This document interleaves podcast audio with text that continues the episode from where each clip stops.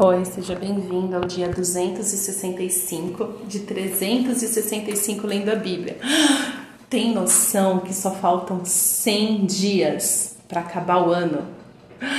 Mas você também tem noção que em 100 dias você terá lido a sua Bíblia toda? Eu espero que você esteja acompanhando essa leitura. Eu espero que você esteja sendo renovado com a palavra do Senhor, que é viva e eficaz. E hoje é o livro de Amós, dos capítulos de 1 até o 5.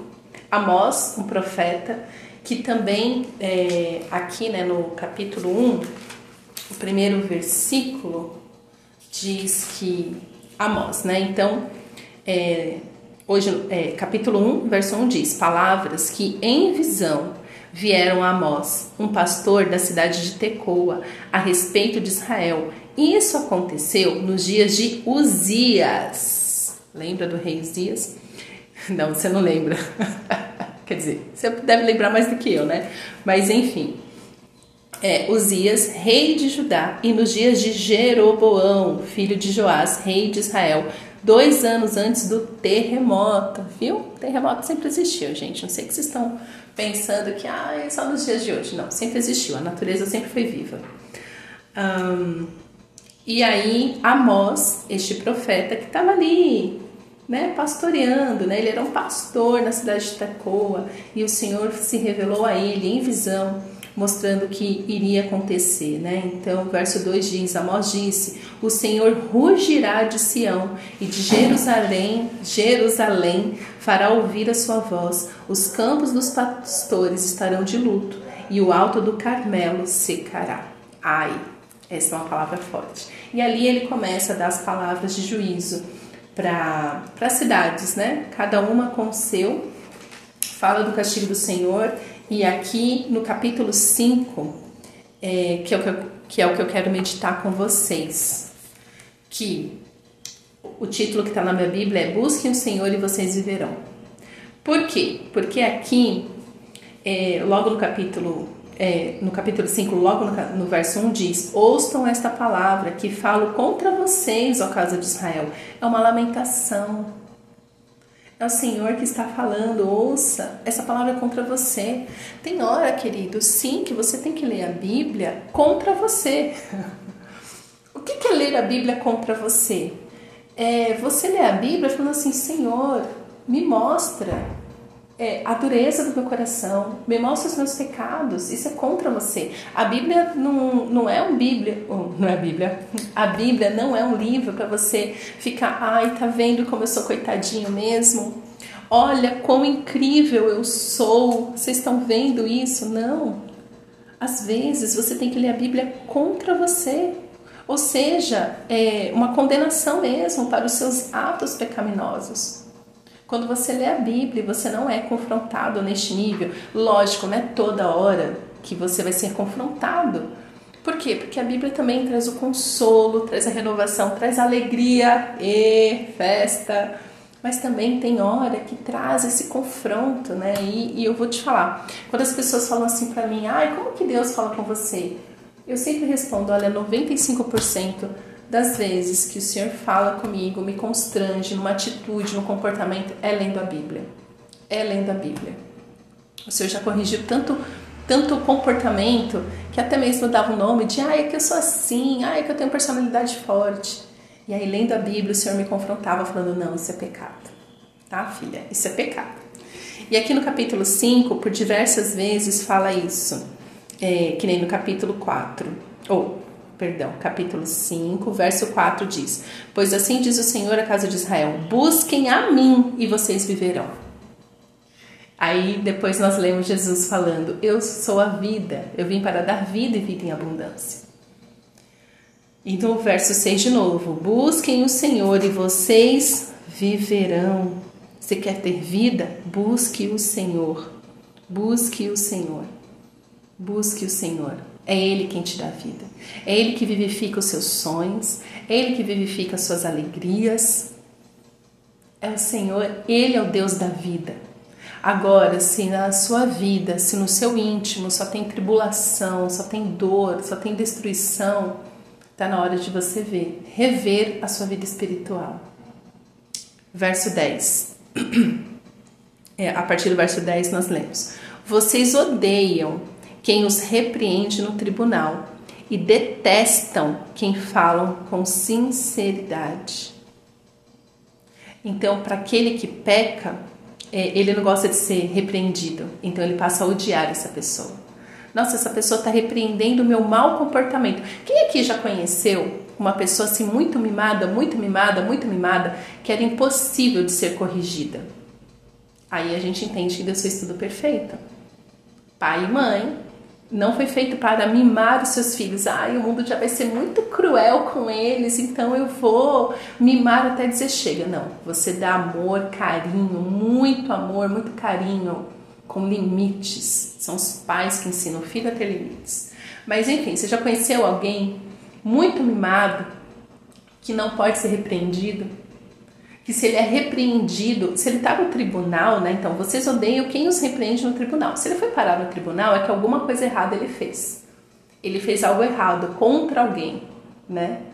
Mas ele odeia isso, odeia estar no tribunal, odeia estar num lugar onde ele é repreendido. Essas são as pessoas mimadas. Se você está num lugar onde o seu líder não pode falar nada, o seu cônjuge não pode falar nada, tudo dói, tudo é um absurdo, ou seja, você é uma pessoa que não pode ser, não consegue ouvir a repreensão como uma advertência de nossa, realmente eu estou errando muito nisso, eu, eu preciso mudar.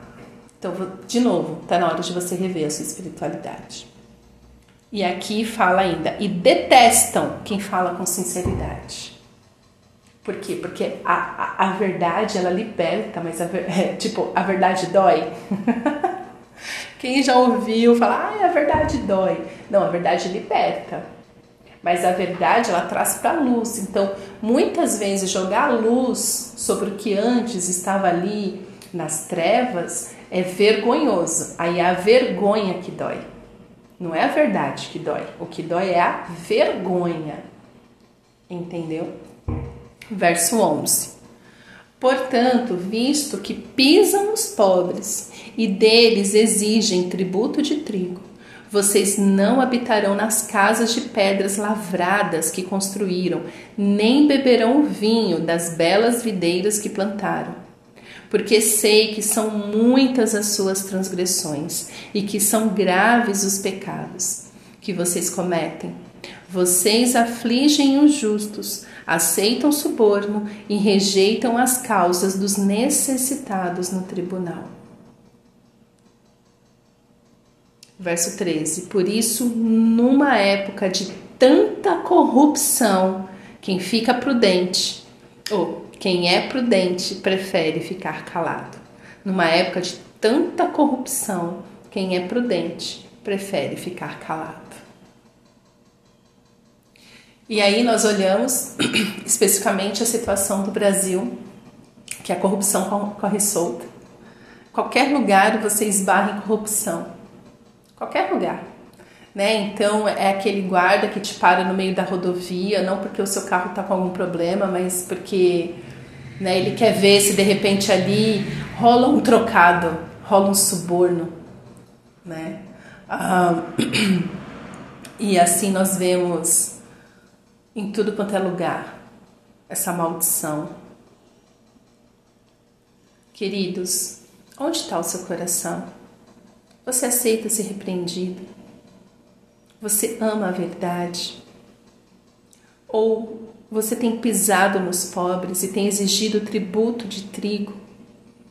O que exigir tributo é, é ficar explorando, explorando as pessoas de pedras lavradas que construíram, nem beberão vinho das belas videiras que plantaram. Ou seja, é, fica exigindo, fica exigindo coisas, é, fica exigindo das pessoas mais do que elas podem te dar. E aí vem o juízo, vocês não habitarão nas casas que vocês estão construindo, né? Então, é muito comum a pessoa, ah, ela tinha tudo, agora perdeu tudo. Será que ela tinha mesmo ou ela construiu o império dela às custas de corrupção, às custas do pobre, essa pessoa vai perder tudo mesmo. Verso 12 que diz: Porque sei que são muitas as suas transgressões e que são graves os pecados que vocês cometem. Qual é a maior gravidade? Vocês afligem os justos, aceitam suborno e rejeitam as causas dos necessitados no tribunal. É, eu costumo falar isso, eu vou continuar falando que a Bíblia ela corrige o nosso comportamento, porque ela, ela vem corrigir o nosso relacionamento com as pessoas ao nosso redor. Talvez você fale assim, mas eu não vou para o tribunal, eu não sou advogado, e blá blá blá, e blá blá blá. Mas esse justo pode ser uma pessoa que mora na tua casa. E você aflige o seu cônjuge, você aflige o seu filho, você aflige os seus pais, você aflige os seus irmãos, porque você é o dono da razão você aceita suborno, ou seja, qualquer coisa onde você vai ganhar, onde você vai sair ganhando, você aceita. Ainda mais nessa geração perversa que tudo é auto performance, tudo assim, eu tenho que performar, eu tenho que ser rico, eu tenho que ser milionário, e acaba fazendo concessões que não deveriam ser feitas, acaba negociando valores que não deveriam ser negociados e rejeitam as causas dos necessitados no tribunal. Ou seja, aqueles que vêm até mesmo com a palavra de confronto na sua casa, de falar assim: olha, você está sendo cruel comigo. Eu não estou sendo cruel com ninguém. Ou seja, a sua necessidade de ganhar sempre, de ser sempre o dono da razão, pode estar te destruindo. E aí o verso 13 diz: Por isso, numa época de tanta corrupção, quem é prudente prefere ficar calado. Aí você fala assim: como que essa esposa aguenta tudo calada? Como que esse marido aguenta tudo calado? Como que este filho aguenta? Como que esses pais aguentam tudo calado? Por quê? Porque, porque de repente você seja uma pessoa de coração obstinado, coração duro, que não aceita repreensão. Vai falar o que para uma pessoa dessas? Tão cruel. Ou você convive com uma pessoa assim tão cruel, ore para que o Senhor mande juízo até a sua casa. Ele vai mandar, mas assim, Deus não manda juízo sem antes não derramar misericórdia, então fica tranquilo. o juízo de Deus não vem para destruir a sua casa, mas o juízo de Deus, regado com muita misericórdia que só Ele tem, vem para restaurar a sua casa, a imagem dele. E por fim, verso 14 e 15 que diz: Busquem o bem e não o mal, para que vocês vivam. E assim o Senhor, o Deus dos exércitos, estará com vocês, como vocês dizem. Odeiem o mal e amem o bem, promovam a justiça nos tribunais. Talvez o Senhor, o Deus dos exércitos, se compadeça do remanescente de José. Busque o bem, não o mal, para que você viva e assim, somente assim, quando você começar a buscar o bem, o Deus dos exércitos estará com você. Como você diz. É porque tem muita gente que fala assim: ah, Deus está comigo. Mas sabe quando a pessoa fala Deus está comigo, mas as atitudes dela fala mais do capeta do que de Jesus? É isso. É isso. Mas você, particularmente você, se você começar a buscar a fazer o bem, fazer aquilo que o Senhor diz que é bom, você começará a experimentar Jesus na sua vida real. Real. Odeie o mal e amem o bem. Promova a justiça nos tribunais, ou seja, promova a justiça por onde quer que você faça.